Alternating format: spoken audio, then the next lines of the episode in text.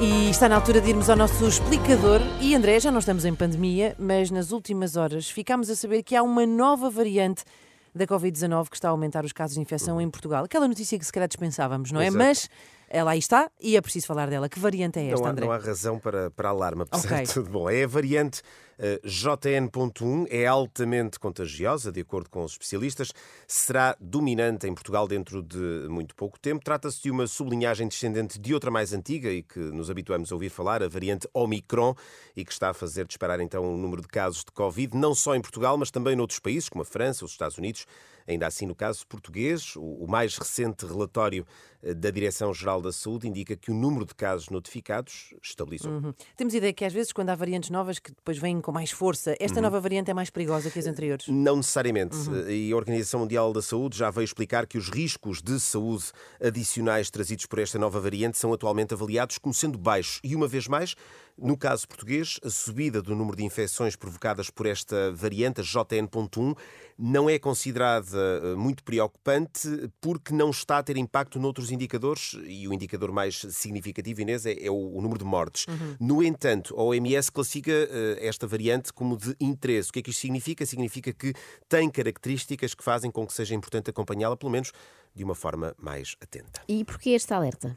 Por causa do inverno e das outras doenças respiratórias que circulam nesta altura do ano. pois. Portanto, o risco está na associação de uma doença, neste caso a Covid, que tem manifestações de doença respiratória, com outras que são normais nesta altura do ano, como a gripe, o vírus sincicial respiratório, que é responsável pelas, eh, pelas bronquiolites nas crianças, e também a pneumonia infantil comum, que são doenças que estão em crescimento. E, portanto, nomeadamente em Portugal, com eh, os constrangimentos nos serviços de urgência dos hospitais, tem sido notícia nos últimos tempos, este cenário pode complicar-se um pouco mais nas próximas semanas nos, nos nossos hospitais Ora- e nas unidades de Ora, saúde. claro, suponho também que ajude, André, até porque temos ouvido notícias que nos dizem que, há, que tem havido boa adesão à vacinação, Uhum.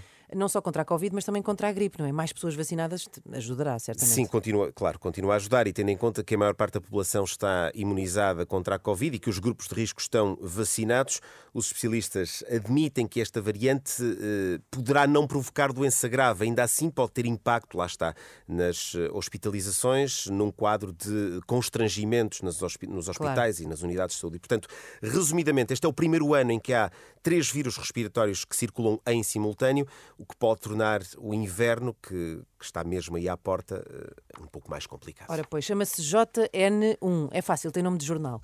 Uh, para decorarmos então o nome desta nova variante da Covid-19, uh, já percebemos que também não há razões para uh, alertas de maior e para alarme. O nosso explicador fica, como sempre, disponível no site da Renascença em rr.pt. Até já, André. Até já.